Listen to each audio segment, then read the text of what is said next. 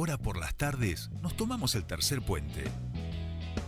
Soledad Brita Paja Sánchez y Jordi Aguiar Burgos. Te acompañan todas las tardes. De 15 a 17.30. Información, análisis, entrevistas, música en vivo y columnistas de todos los colores y sabores. Subite al tercer puente.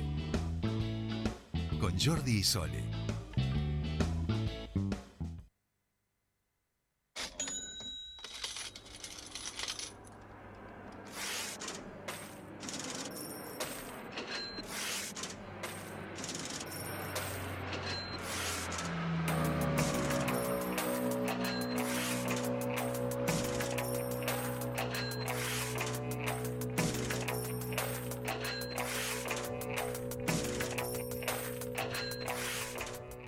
Continuamos con más tercer puente y esta cortina nos indica que en este programa vamos a hablar de economía. ¿eh? Y extrañábamos hablar de economía. Hacía ya dos semanas que por cuestiones de agenda no podíamos eh, tener a nuestro querísimo columnista aquí en el programa, pero hoy está para hablarnos un poco de esta economía argentina. Hablamos de Fernando Spoliaski. ¿Cómo va? ¿Cómo están, Sole, Jordi? Buenas tardes para ustedes y la audiencia. Los extrañaba ya. Sí, cuando, cuando estábamos hablando recién, digo, dos semanas, claro, hace dos semanas. No, y nosotros mucho a vos porque, o sea, nosotros quedamos paralizados si no hablamos con vos de economía. Nos, nos quedamos sin brújula, digamos, en, un entorno tan cambiante. No pasó nada igual, nada, nada trascendente. Todo sigue igual. No, no, ¿eh? por eso te, tomaste, te dimos la licencia, vamos a decir, porque estaba, veníamos así. Pero igualmente yo me sentía sin brújula, ¿viste? No quise ni, ni, gastar la, la, plata de la semana porque digo, y si me estoy equivocando, no he hablado con Fer. Y ¿Para si, dónde vamos? Si estoy invirtiendo en yogures esta semana y debería estar invirtiendo más en, el arroz pensando en dos años, ¿viste? Y el yogur. Porque esto es así, o sea, hoy uno su economía familiar ya la tiene que pensar. No, lo que, y esto lo hemos dicho, creo, Fer, me parece lo que sabemos los argentinos de, por lo menos de economía de la diaria, ¿no? O sea, no creo que Doméstica. sí, creo que eso no lo saben en otros países, ¿eh? Eso no, no, lo tienen tan claro. No lo tienen tan... somos todos expertos. Pero nosotros somos tan expertos que decimos, sabemos tanto que nos la vamos a poner más difícil todavía, ¿viste? entonces, Seguro. terminamos en algunos lados que son, bueno, esto... Es una prueba de valor la que hacemos día a día, ¿viste? Tal cual, tal cual. Bueno, pero vamos a hablar de algo concreto y específico que tiene que ver con una nueva moratoria de la FIP. Sí, nueva moratoria porque obviamente en, el, en este lío gigante que tiene el mundo, no solo nosotros, ¿no? Eh, de la pandemia y demás, obviamente golpeó muy fuerte a todas las, las economías eh, y en el caso de, de, los tributos, muchísima gente no pudo pagarlos. No, no es que no quiso, no, no le alcanzó directamente. Ustedes imagínense que hubo una caída de la actividad económica muy, muy brusca eh, con eh, al principio con un cierre de la actividad directamente producto de la situación epidemiológica, ¿no? Y después de a poquito se fue abriendo la actividad, pero no llega todavía a los niveles de prepandemia. Si a eso le sumás la pérdida del poder adquisitivo, la caída de la actividad económica y la caída de la demanda, obviamente se generan situaciones complejas para afrontar la cantidad enorme de compromisos tributarios que tiene una pyme en nuestro país o una persona que ejerce el comercio, incluidos los pequeños contribuyentes como los monotributistas, que se les hace difícil poder cumplir todos los meses con su cuota. Así que el gobierno envió al Congreso de la Nación una nueva moratoria, una nueva ley de moratoria que fue sancionada hace un mes y ahora, esta semana, fue eh, reglamentada por la AFIP, que es el organismo que tiene que controlar y recaudar los impuestos en la Argentina. Esta nueva moratoria tiene algunas particularidades, como lo han tenido todas, pero tiene dos que son eh, distintas de otras versiones de moratorias anteriores. La primera es que tiene una condonación de deuda de hasta 100 mil pesos para entidades sin fines de lucro. Por ejemplo, clubes de barrio, cooperativas escolares, bibliotecas populares, organizaciones comunitarias. Es decir, aquellas entidades de la economía social, organizaciones sin fines de lucro, que tienen alguna carga tributaria, porque la mayoría está eximida, pero supónganse que alguna no pudo generar la exención o no tiene todas las exenciones tributarias, bueno, y generó deuda, van a tener una condonación de hasta 100 mil pesos y no van a tener que pagar nada. Para eso vas a tener que hacer un trámite en la FIP que va a estar habilitado a partir del 20 de diciembre, 20 del próximo mes y hasta el 2 de marzo de 2022. Vas a tener que entrar con la cuiti clave del presidente de esa entidad, de esa ONG, y solicitar la condonación de la deuda. Y lo mismo las pymes, que esto es novedoso también. Las pymes que tengan deuda de hasta 100 mil pesos también van a tener condonación de impuestos. Esto es muy importante porque sobre todo los pequeños, ¿no es cierto?, que tienen una deuda acumulada de hasta 100 mil pesos al 31 de agosto de este año, van a estar condonadas su deuda. También vas a tener que ingresar entre diciembre y marzo y solicitar ese beneficio de condonación de deuda. Si vos debes más de 100 mil pesos, ahí entonces empieza a jugar la moratoria, es decir, un plan de pago amplio de 10 años, 120 meses, para poder pagar la deuda tributaria y previsional que vos hayas acumulado al 31 de agosto de este año. O sea que la fecha de corte es 31 de agosto para cualquier situación que vos tengas. Si debes menos de 100 mil, podés pedir la condonación, siempre y cuando seas una entidad sin fines de lucro o una pyme con tu certificado pyme que hayas pedido oportunamente. ¿Está? Si debes más de 100 mil, podés pedir un plan de pago de hasta 120 cuotas.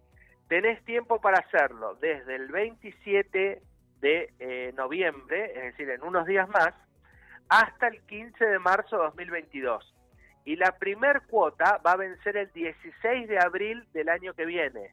O sea que si adherís ahora al plan de pago, y suponete lo pones en 10 años, la primer cuota reciente va a vencer el 16 de abril del próximo año.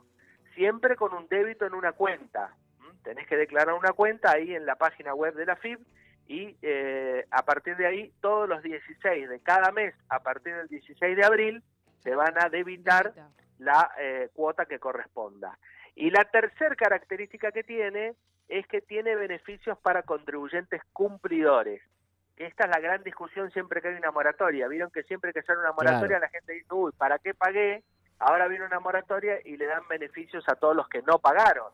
Claro. Entonces, para los que sí pagaron, por ejemplo, los monotributistas que pudieron pagar todas sus cuotas todo el año, van a tener un beneficio que no es muy grande, no es mucho, pero algo es y es que no van a pagar el componente impositivo, vieron que el monotributo tiene un componente impositivo y uno previsional. Claro. El impositivo no lo van a pagar durante seis meses ah, bien. del año próximo, solo el impositivo, si estuvieran en la categoría A y B.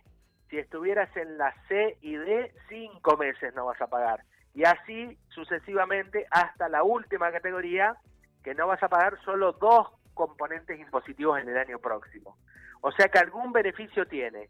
Y para los que son responsables inscriptos, lo que van a hacer es darle un mínimo no imponible de ganancias que va a ser del 50% más que el actual. O sea que el piso de ganancias para el autónomo responsable inscripto, no para el trabajador en relación de dependencia, para el que tiene un comercio, para el que tiene una empresa y es eh, responsable inscripto, a ese le van a dar un piso más alto de impuesto a las ganancias para que no tenga que tributar eh, lo que debería. Eh, si no, por supuesto, la condición es que no adhiera a la moratoria, ¿no? Es decir, si sos buen cumplidor y pudiste afrontar todos los compromisos tributarios durante esta pandemia. Bien, ¿Está? bien. Sí, muy claro. A partir del 29 de noviembre y hasta el 15 de marzo hay tiempo para adherir o para solicitar la condonación de la deuda si debes menos de 100 mil pesos. Las dos cosas tenés que entrar con quit y clave fiscal en la página de la FIP y solicitarlas. No es que es de hecho ni, ni automáticamente te borran la deuda, no. La vas a tener que pedir. Gestionar, gestionar. Pero hoy Bien, se todo online, o sea, tampoco es tan complicado.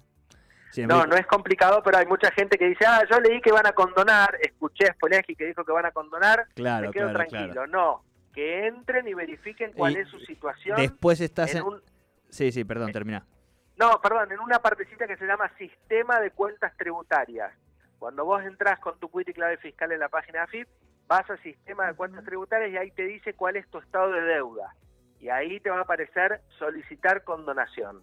Eso a partir del 29 de noviembre, la moratoria, y a partir de diciembre recién la condonación. ¿Eh? Bien, bien, bien, buenísimo. No, iba a decir que, es verdad, que después pasa, te agarran ahí en el supermercado, en la, en la cola y dicen, ah, usted es que usted, me, usted dijo en la radio que eh, condonaba la deuda a la FIP y después no, no me condonó nada, ¿viste? Exactamente. Y, Exacto. y, no está bien, y no está bien, así que... Suele pasar, suele pasar, así que eh, hay que estar atentos eh, a partir de noviembre para entrar en la moratoria, a partir de diciembre para solicitar la condonación y hasta el 15 de marzo hay tiempo. Primer cuota 16 de abril, o sea que tenés un, un, un changüí, un handicap como para juntar la plata de la primer cuota. Y después 10 años, ustedes imagínense una deuda tributaria en 10 años en cuotas fijas y en pesos. No, no. Tiene interés, pero es el uno y medio mensual. Entonces, imagínense que con el 50% de inflación por, por año, en dos años se te licúa la deuda. En dos años se te licúa la deuda al 100%. Entonces, te dan 10 años, vas a terminar pagando una qué locura, qué locura de país, qué locura de país. Es una locura, justamente, es una locura. Ahora, pensemos en lo macro. Ustedes imagínense que pongamos el, el, ejercicio absurdo de que nadie pudo pagar los tributos.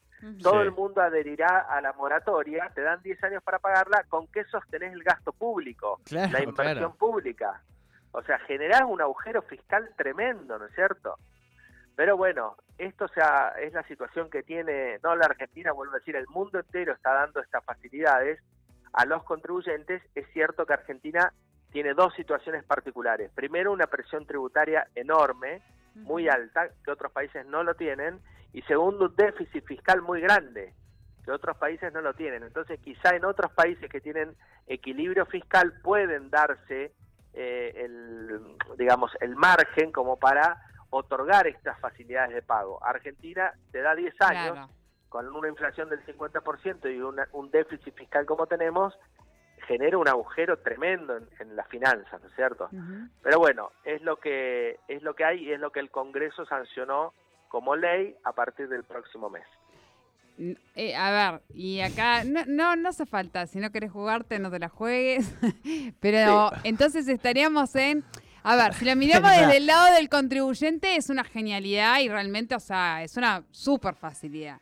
Ahora, si, lo, miramos como, como ciudadanos, parte de este Estado. Como la otra cara del contribuyente, digamos. Claro, como la otra cara del contribuyente. E incluso como propio gobierno, la decisión es pésima. Claro, lo que pasa es que no queda margen, Suane. vos, el administrador tributario, que hoy no le están pagando porque la situación es terrible, entonces conviene desde el lado del administrador tributario decirle, bueno, pagame como puedas. Claro. ¿Viste cuando uno tiene una deuda y te dice, che, no te puedo pagar? Y bueno, pero pagame como puedas. Lo mismo está pasando con el Fondo Monetario. Nosotros fuimos al fondo a decirle, no le podemos pagar en las condiciones actuales. No, claro, claro. El fondo, nosotros vamos a llegar a un acuerdo con el fondo. No me cabe duda, en algún momento lo vamos a tener. Sí, sí. Pasarán algunos meses, pero lo vamos Tocaremos a Tocaremos fondo primero, pero no, no, o sea, en marzo es donde tenemos el, la cuota pesada. El vencimiento alto. Claro, bueno, pero en marzo se va a producir un acuerdo, porque el fondo que va a decir, páguenme como puedan, sí, pero páguenme algo. Sí, sí, además, Entonces, exacto. lo mismo ocurre con los estados cuando tiene hay una mochila fiscal, una mora tributaria tan alta llega un momento que dice, bueno, páguenme como puedan, pero páguenme algo. Claro, escuchame una cosa. Porque el otro escenario es el de no pago. No, no, tal cual, tal cual. Eh, te voy a tirar una buena, a ver, creo. Eh, ayer fue que hablamos con el concejal Atilio Guasini, ¿no? Sí. Eh, por cosas de presupuesto, y él creo que fue el que nos dijo que el contribuyente de Neuquén este año fue positivo, digamos, que había sido una tasa de recaudación alta, ¿puede ser? Del 76%. No, no. Índice de cobrabilidad del 76%. Ah, y se sumaron 7.000 contribuyentes. También. Y eso lo coloca a la ciudad de Neuquén entre las 10 principales ciudades de la Argentina en índice de cobrabilidad. Tiene que ver con dos cuestiones, eh, que seguramente Atilio lo mencionó. Al secretario... una tarea, eh, eh, una tarea de fiscalización, Jordi, fuerte. Sí, sí, sí. Esto es, vieron, eh, cuando dice el hombre es bueno, pero si se lo controla es doblemente bueno. Sí. Pero bueno, en términos tributarios es lo mismo. Vos tenés que tener una acción fiscalizadora del Estado para que la gente pague lo que tiene que pagar, ni más ni menos, pero lo que tiene que pagar sí. En Neuquén se daban situaciones muy extrañas. Por ejemplo, un lote baldío donde vos ibas y fiscalizabas y había un edificio de 10 pisos. Apa. Y te pagaba la constructora como un lote baldío.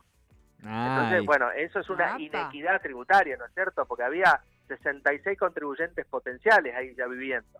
Ah, pillines, ah, pillines. Bueno, entonces, así fue con una, entonces, con una acción fiscalizadora que se incorporaron 7.000 nuevos contribuyentes, edificios no declarados, loteos no declarados, un montón de situaciones de inequidad tributaria. Y la segunda, la presencia del Estado. Cosa que en el tributo municipal es en el único de los tributos que se da la contraprestación. Cuando vos ves que el camión de recolección de residuos pasa, cuando ves que la plaza de tu barrio está cuidada, cuando ves que hay obra pública por toda la ciudad, cuando ves que el barrendero está en tu calle, bueno, ahí pagás el tributo, porque recibís una contraprestación. Por eso es una tasa y no un impuesto, ¿está? Esa es la diferencia. En el impuesto provincial o nacional se pierde un poquito esa cultura tributaria. Viste que a veces uno paga y dice, ¿dónde irá este dinero? ¿Qué estarán haciendo con toda esta plata? Bueno, en el, en, los, en el municipio no. Entonces, si vos tenés un municipio presente, como es el caso de la ciudad de Neuquén, entonces la gente paga y por eso el índice de cobrabilidad alto. Yo pensé que era por el ¿Quién habrá por quien se, se, encarga de las finanzas eh, por el, en el municipio. Pero eh, lo cierto es verdad, digo que veo mi plaza con el, el pastito cortado. Hago una descripción, aparte de mi función, hago una descripción objetiva, ¿no? Sí, eh, obvio, obvio. Pero sí. en términos realmente tributarios, es muy explícito el tributo local. No, por eso quería hacer referencia. Por eso quería hacerle referencia. en plena pandemia, incluso o el cumplimiento fiscal que tuvo la ciudad de Neuquén es también eh, eh, la ubica. alto. Y la facilidad también, ¿no? Porque digo, hay veces que uno se enfrenta, digamos, a la FIP en términos de entrar al sistema, no sé qué, ya te da oh, miedo, no sé cuánto. acá es más sencillo y eso también hace que, sea, que sea más ágil se modernizó mucho, se puede pagar por pasarelas de pago, por el teléfono, por la web. También hay que buscar, porque todas esas son herramientas tributarias. Eh, los sistemas, esto lo hemos hablado en otras oportunidades, ¿se acuerdan que decíamos? Los sistemas tributarios más sencillos, más fáciles, más simplificados son los que mayor recaudación tienen. Claro. claro. Argentina es, es tremendo, es un laberinto de impuestos. Y AFIP es un organismo complicado para entrar, la clave fiscal no anda, tenés que blanquearla, necesitas un contador que te ayude, es complicado. Entonces eh, hay que simplificar el sistema. Eh, en el municipio de Neuquén es un sistema bastante simplificado y se ha modernizado mucho y bueno, y eso ha hecho que, que, la gente colabore y hay que ser también agradecido de los vecinos y vecinas, ¿no? Porque aún en pandemia y aún en la situación complicada desde el punto de vista económico, la gente contribuye pero sabe que recibe algo eh, como contraprestación y eso es muy muy potente al momento de pagar un tributo. Claro, nosotros eh, aprovechamos y le vamos a agradecer a, Tania, ¿no? que es la que siempre nos ayuda con, todo, con todo, con todo este quilombo. así que aprovechamos también y le Que ayer fue el cumpleaños también. Ah, mirá, bueno. Hasta un feliz cumpleaños en la radio. Gracias, Tania. Feliz cumpleaños. Buen, buen año para vos. Y trajo tortas veganas. Esa. Ah, porque hace repostería, me parece. Hace, ¿En serio? Sí, hace repostería. Para la próxima bandeja de desayunos que haga, yo ya le dije que pero le iba a encargar eh, pero entonces Le estamos haciendo una promo a Tania, pero se lo merece. No, no, pero ¿eh? además, digo, nos interesa porque es parte de lo que hoy nos, nos alimenta, todo lo que tiene que ver con las tortas veganas y eso somos, somos fans. Bueno, saludo entonces. Estaba muy rico. Yo si ella no me decía, no advertía que era, era vegano todo lo que Y lo hizo ella, lo hizo ella. Lo hizo ella y con dulce de leche, con crema, con chocolate, una cosa maravillosa. Muy bien, muy bien. Bueno, eh, bueno, Fer, me encantó la columna de hoy, aparte por esto, porque lo llevamos de, de lo, la FIP, de lo concreto, a un repasito de los tributos que también estuvo bueno y terminamos mandándole un saludo a quien nos ayuda con todas las cuentas, así que más no se puede pedir para una columna. Fer, gracias, eh, no, no te vayas dos semanas porque además ya casi que terminamos y lo que sí es que el cierre es presencial, Fernando. ¿eh? Sí, claro, una maravilla. Es más, es más que podemos pedirle a Tania, le pagamos, le pagamos, que arme algo para vegana para la tarta para el día que venga Fer y compartimos. ¿eh? Perfecto. me gustó, me gustó. Abrazo grande, Fer. Abrazo. Un abrazo, que estén bien. Igualmente, Fernando Spoliaski con la economía aquí en Tercer Puente y nosotros hemos llegado siempre Pero ¿por qué nos mira mal si son y 20, y 30? Y 30, y 30. Bueno, no se enoje, no se enoje. Hasta mañana, que bueno, terminen bien el día. Nosotros nos volvemos a encontrar a las 3 de la tarde. ¡Chau!